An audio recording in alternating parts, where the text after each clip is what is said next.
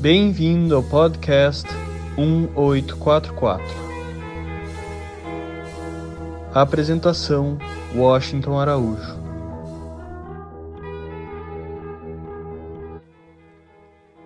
Escritor e poeta, Fernando Pessoa é considerado, ao lado de Luís de Camões, o maior poeta da língua portuguesa e um dos maiores da literatura universal. O crítico literário Harold Bloom afirmou que a obra de Fernando Pessoa é o legado da língua portuguesa ao mundo.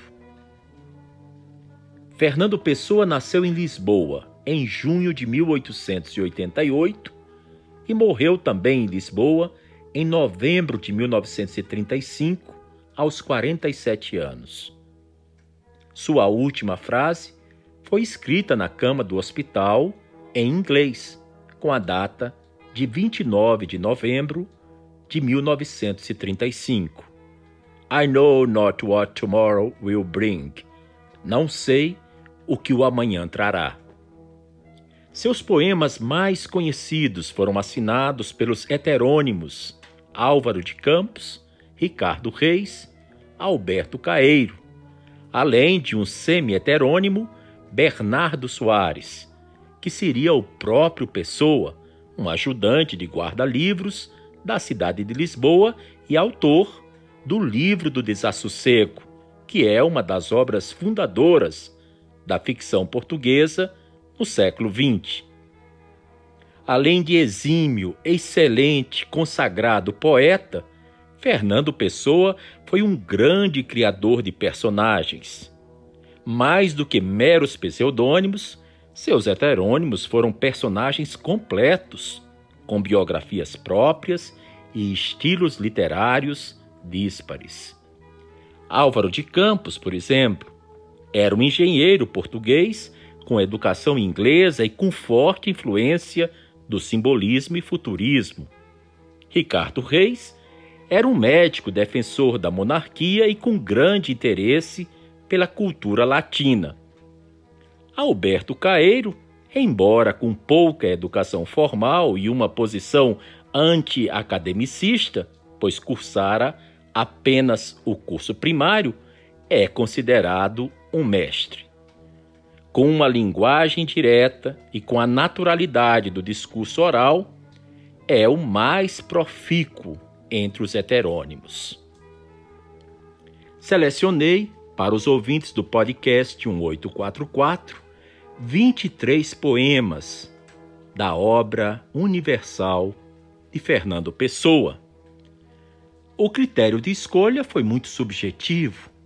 Foram poemas que me comoveram profundamente, que me sensibilizaram, que me fizeram recuar no tempo e que muitas vezes me fizeram parar entre uma linha e outra para exclamar todo feliz: Nossa, que maravilha de texto! Com vocês, Fernando Pessoa.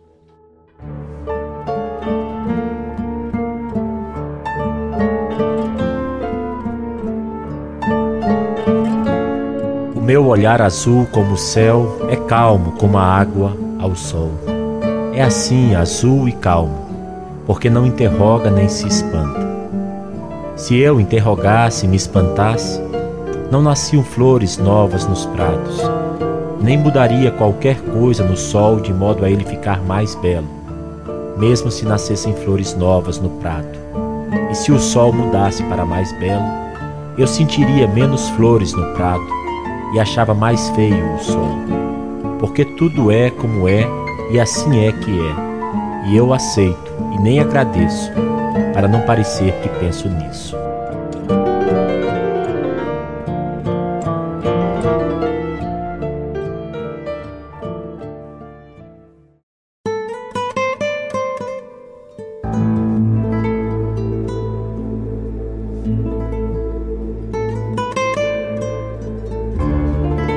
Pastor amoroso perdeu o cajado, e as ovelhas tresmalharam-se pela encosta, e de tanto pensar, nem tocou a flauta que trouxe para tocar. Ninguém lhe apareceu ou desapareceu, nunca mais encontrou o cajado. Outros, praguejando contra ele, recolheram-lhe as ovelhas. Ninguém o tinha amado, afinal. Quando se ergueu da encosta e da verdade falsa, viu tudo. Os grandes vales cheios dos mesmos verdes de sempre. As grandes montanhas longe, mais reais que qualquer sentimento. A realidade toda, com o céu e o ar e os campos que existem, estão presentes. E de novo o ar, que lhe faltara tanto tempo, lhe entrou fresco nos pulmões. E sentiu que de novo o ar lhe abria, mas com dor, uma liberdade no peito.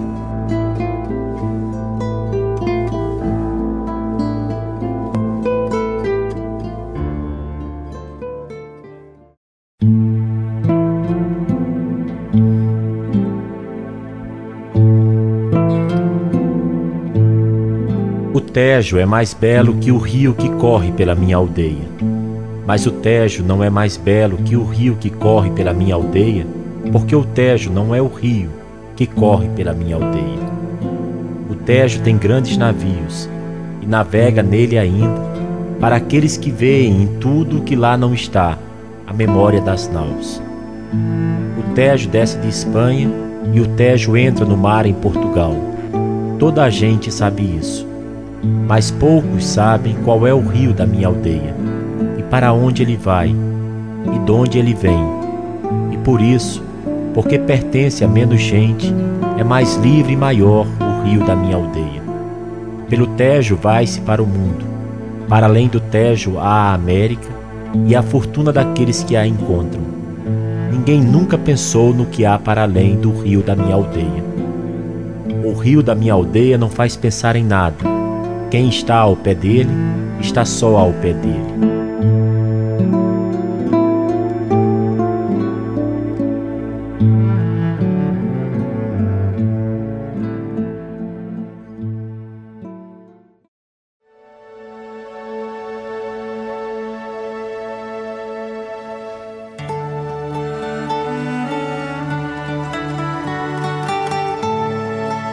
Tempo em que festejavam o dia dos meus anos.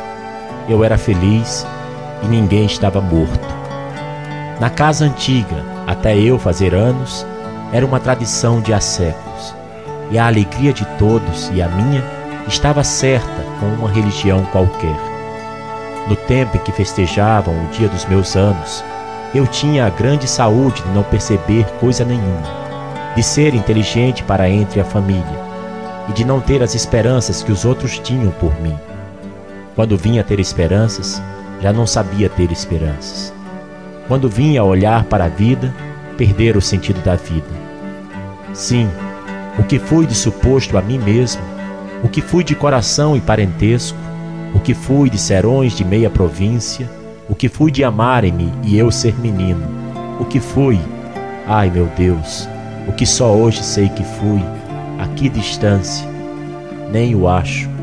O tempo em que festejavam o dia dos meus anos. O que eu sou hoje é como a umidade no corredor do fim da casa, pondo grelado nas paredes. O que eu sou hoje, e a casa dos que me amaram treme através das minhas lágrimas. O que eu sou hoje é terem vendido a casa, é terem morrido todos, é estar eu sobrevivente a mim mesmo como um fósforo frio. No tempo em que festejavam o dia dos meus anos, que meu amor como uma pessoa, esse tempo, desejo físico da alma de se encontrar ali outra vez, por uma viagem metafísica e carnal, com uma dualidade de eu para mim. Comer o passado como pão de fome, sem tempo de manteiga nos dentes. Vejo tudo outra vez com uma nitidez que me cega para o que há aqui. A mesa posta com mais lugares, com melhores desenhos na louça, com mais copos. O aparador com muitas coisas, doces, frutas, o resto na sombra debaixo do alçado. As tias velhas, os primos diferentes, e tudo era por minha causa, no tempo em que festejavam o dia dos meus anos. Para, meu coração, não penses Deixa-o pensar na cabeça. Oh, meu Deus, meu Deus, meu Deus! Hoje já não faço anos. Duro, Somam-se-me dias. Serei velho quando o for, mais nada. Raiva de não ter trazido o passado roubado na algibeira. O tempo em que festejavam o dia dos meus anos.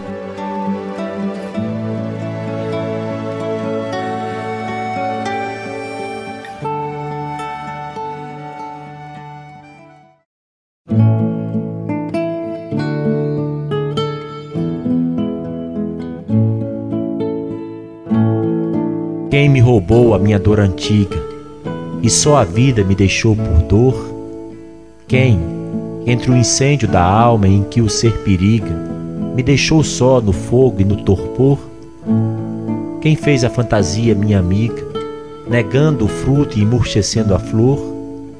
Ninguém ou fado e a fantasia siga seu infiel e irreal sabor. Quem me dispôs para o que não pudesse?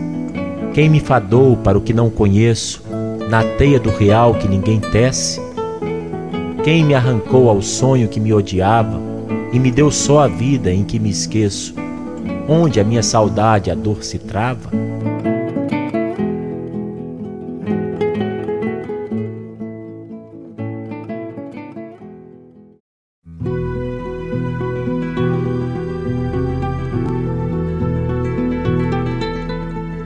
Mestre, meu mestre querido, coração do meu corpo intelectual e inteiro, vida da origem da minha inspiração, mestre, que é feito de ti nesta forma de vida?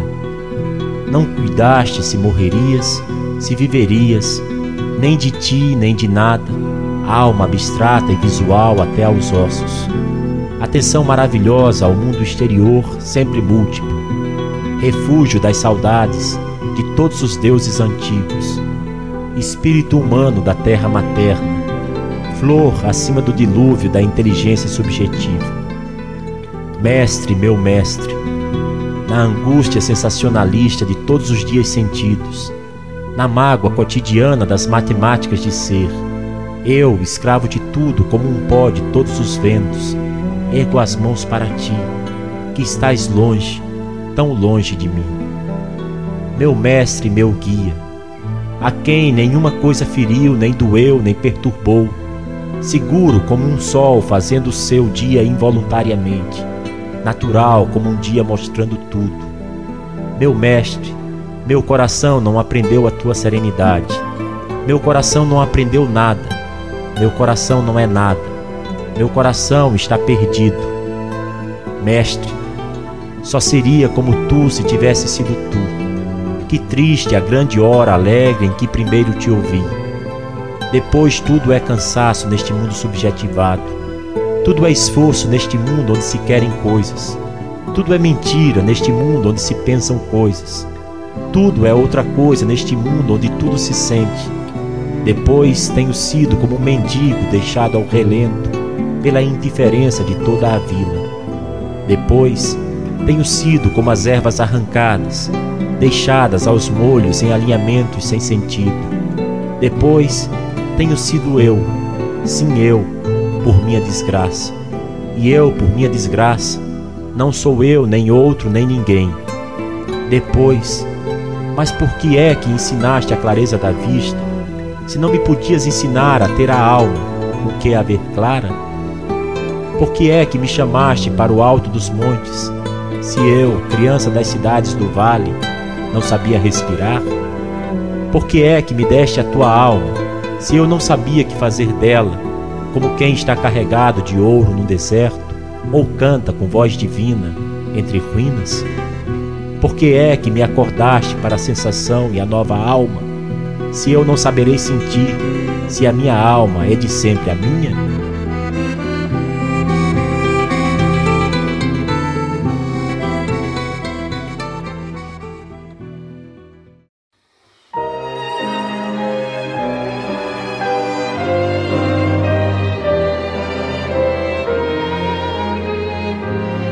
Se depois de eu morrer quiserem escrever a minha biografia, não há nada mais simples.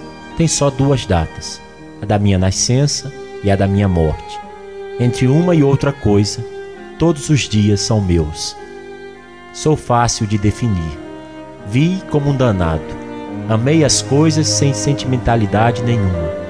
Nunca tive um desejo que não pudesse realizar, porque nunca ceguei.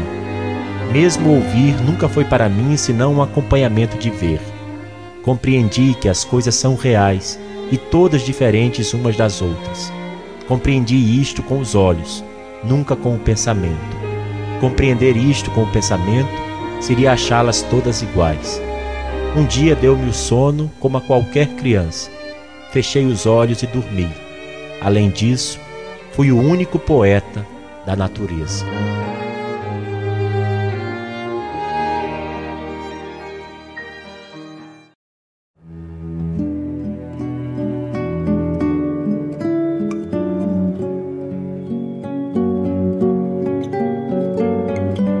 Conta a lenda que dormia uma princesa encantada, a quem só despertaria um infante que viria de além do muro da estrada.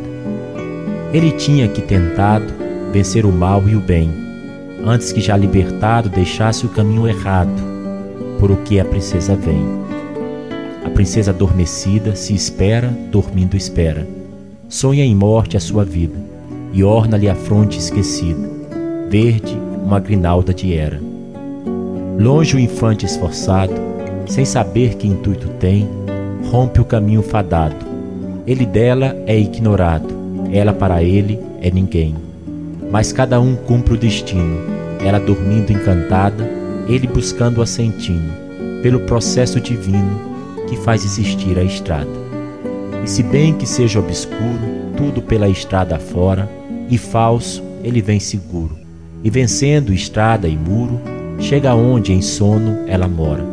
E ainda tonto do que houvera, a cabeça em maresia, ergue a mão e encontra a Era, e vê que ele mesmo era a princesa que dormia.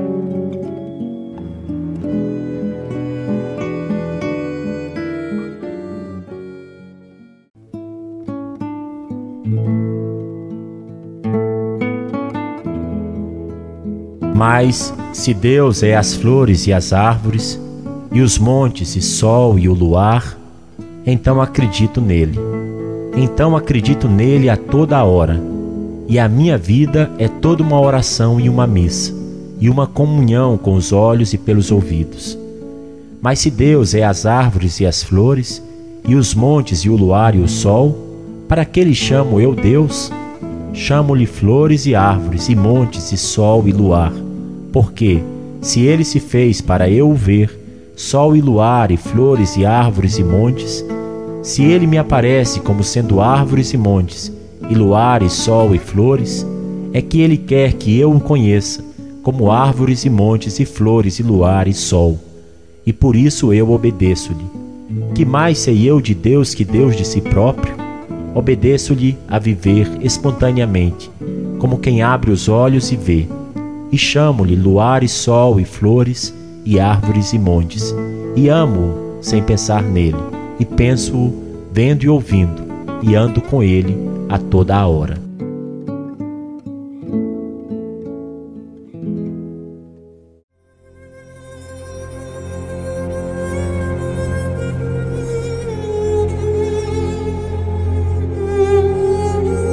Cruz na porta da tabacaria. Quem morreu? O próprio Alves? Dou ao diabo o bem-estar que trazia. Desde ontem a cidade mudou. Quem era? Ora, era quem eu via. Todos os dias o via. Estou agora sem essa monotonia. Desde ontem a cidade mudou. Ele era o dono da tabacaria, um ponto de referência de quem sou. Eu passava ali de noite e de dia, desde ontem a cidade mudou. Meu coração tem pouca alegria, e isto diz que é morte aquilo onde estou. Horror fechado da tabacaria, desde ontem a cidade mudou. Mas ao menos a ele alguém o via. Ele era fixo, eu o que vou. Se morrer, não falto, e ninguém diria: desde ontem a cidade mudou.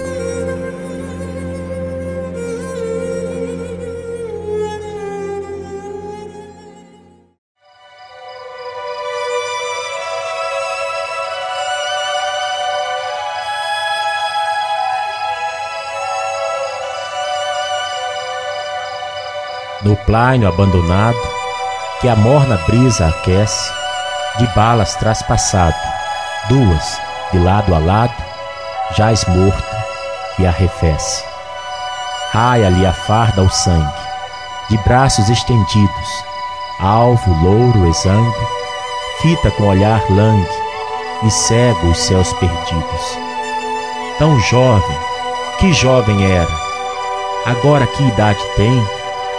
Filho único, a mãe lhe dera um nome e o mantivera, o menino da sua mãe. Caiu-lhe da algibeira cigarreira breve, dera-lhe a mãe, está inteira e boa a cigarreira. Ele é que já não serve. De outra algibeira, alada, ponta a roçar o solo, a brancura embainhada de um lenço. Deu-lhe a criada velha que o trouxe ao colo. Lá longe em casa, a prece, que volte cedo e bem, malhas que o império tece. Jaz morto e apodrece o menino da sua mãe.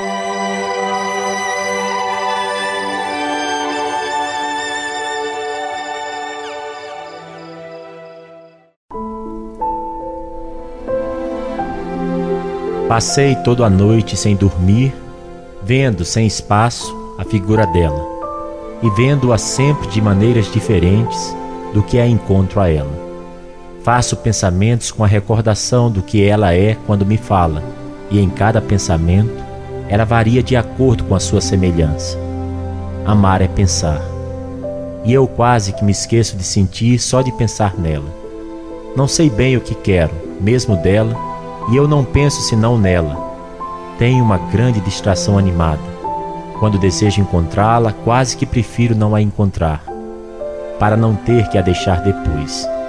Não sei bem o que quero, nem quero saber o que quero, quero só pensar nela. Não peço nada a ninguém, nem a ela, se não pensar.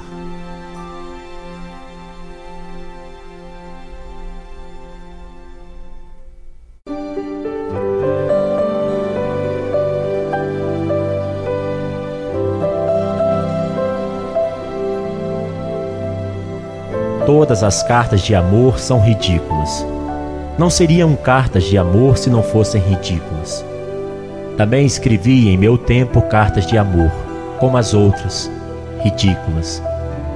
As cartas de amor, se há amor, têm de ser ridículas. Mas afinal, só as criaturas que nunca escreveram cartas de amor é que são ridículas. Quem me dera no tempo em que escrevia sem dar por isso cartas de amor ridículas. A verdade é que hoje, as minhas memórias dessas cartas de amor é que são ridículas.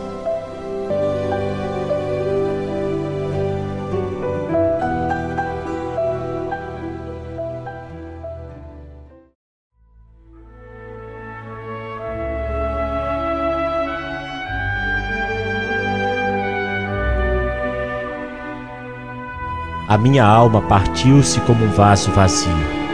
Caiu pela escada excessivamente abaixo, caiu das mãos da criada descuidada, caiu, fez-se em mais pedaços do que havia louça no vaso. Asneira? Impossível? Sei lá. Tenho mais sensações do que tinha quando me sentia eu. Sou um espalhamento de cacos sobre um capacho por sacudir.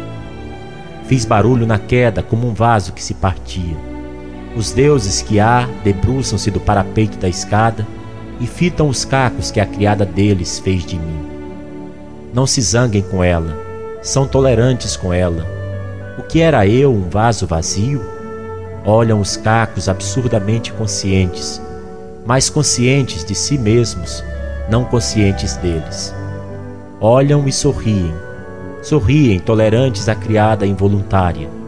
Alastra a grande escadaria taperada de estrelas. Um caco brilha, virado do exterior lustroso entre os astros. A minha obra, a minha alma principal, a minha vida, um caco. E os deuses olham especialmente, pois não sabem por que ficou ali.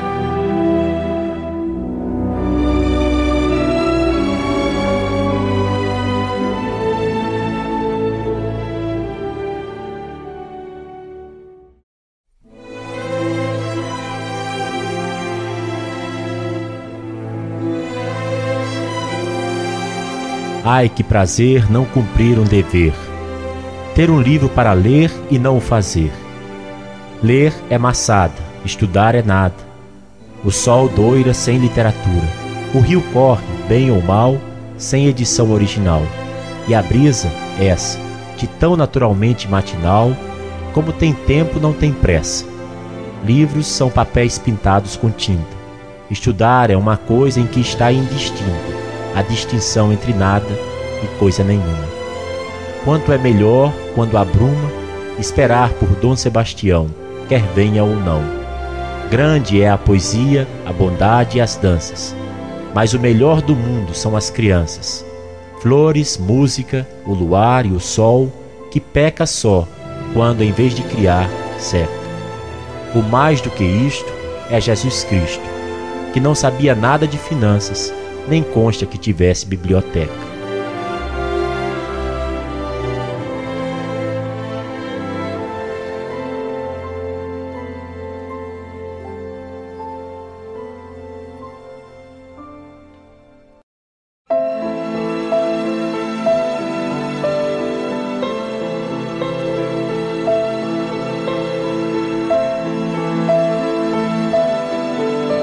Acordo de noite subitamente, e o meu relógio ocupa a noite toda. Não sinto a natureza lá fora. O meu quarto é uma coisa escura com paredes vagamente brancas. Lá fora há um sossego, como se nada existisse. Só o relógio prossegue o seu ruído. E esta pequena coisa de engrenagens que está em cima de minha mesa abafa toda a existência da terra e do céu Quase que me perco a pensar o que isto significa, mas estaco e sinto-me sorrir na noite com os cantos da boca, porque a única coisa que o meu relógio simboliza ou significa, enchendo com a sua pequenez a noite enorme, é a curiosa sensação de encher a noite enorme com a sua pequenez.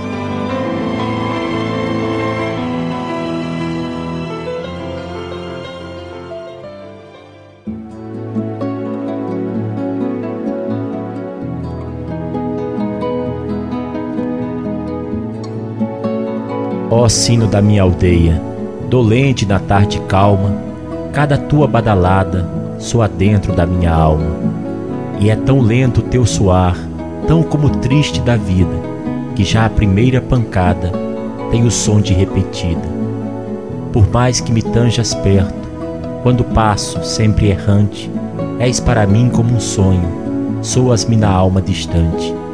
A cada pancada tua, vibrante no céu aberto, Sinto mais longe o passado, sinto a saudade mais perto.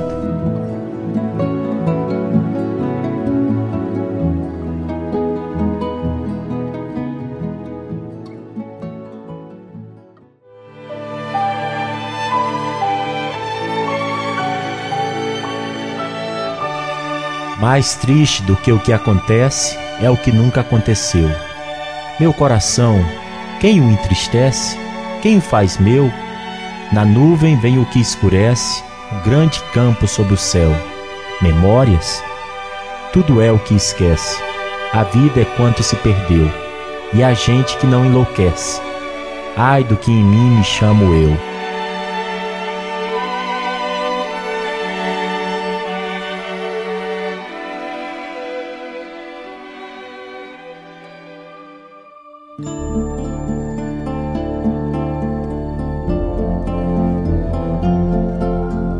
O poeta é um fingidor.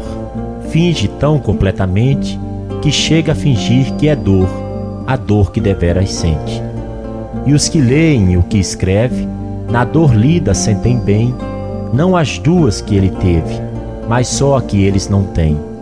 E assim nas calhas de roda, gira, a entreter a razão, esse comboio de corda que se chama o coração.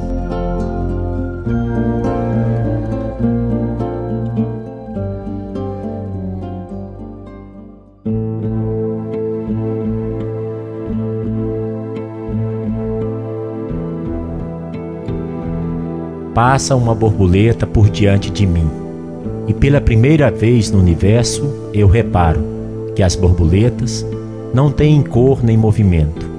Assim como as flores não têm perfume nem cor. A cor é que tem cor nas asas da borboleta. No movimento da borboleta, o movimento é que se move. O perfume é que tem perfume no perfume da flor. A borboleta é apenas borboleta e a flor é apenas flor.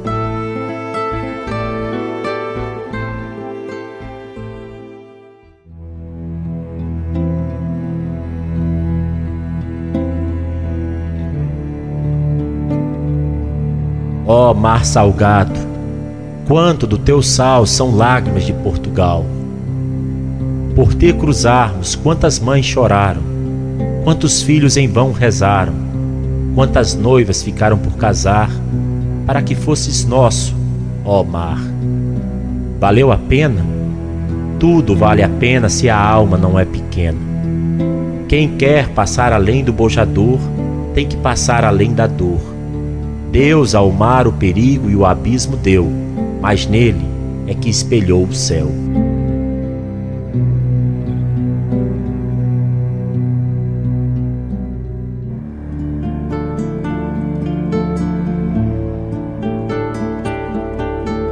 Tenho tanto sentimento que é frequente persuadir-me de que sou sentimental, mas reconheço ao medir-me que tudo isso é pensamento que não senti afinal. Temos, todos que vivemos, uma vida que é vivida e outra vida que é pensada. E a única vida que temos é essa que é dividida entre a verdadeira e a errada. Qual, porém, é verdadeira e qual errada, ninguém nos saberá explicar e vivemos de maneira que a vida que a gente tem é a que tem que pensar.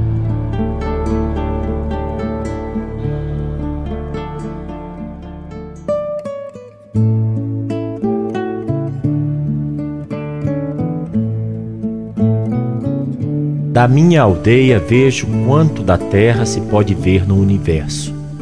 Por isso a minha aldeia é tão grande como outra terra qualquer porque eu sou do tamanho do que vejo e não do tamanho da minha altura. Nas cidades a vida é mais pequena que aqui na minha casa no cimo deste outeiro. Na cidade as grandes casas fecham a vista à chave, escondem o horizonte, empurram o nosso olhar para longe de todo o céu, tornam-nos pequenos porque nos tiram o que os nossos olhos nos podem dar e tornam-nos pobres porque a nossa única riqueza é ver.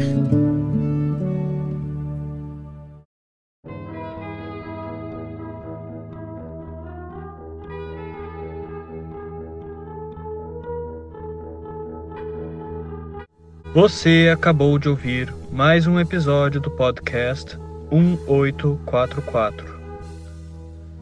Agradecemos sua audiência e lhe convidamos para ouvir nosso próximo episódio semanal. Apresentação e comentários: Washington Araújo. Trilha musical composta por Ian Garbinato. Vinhetas: Diogo Garbinato.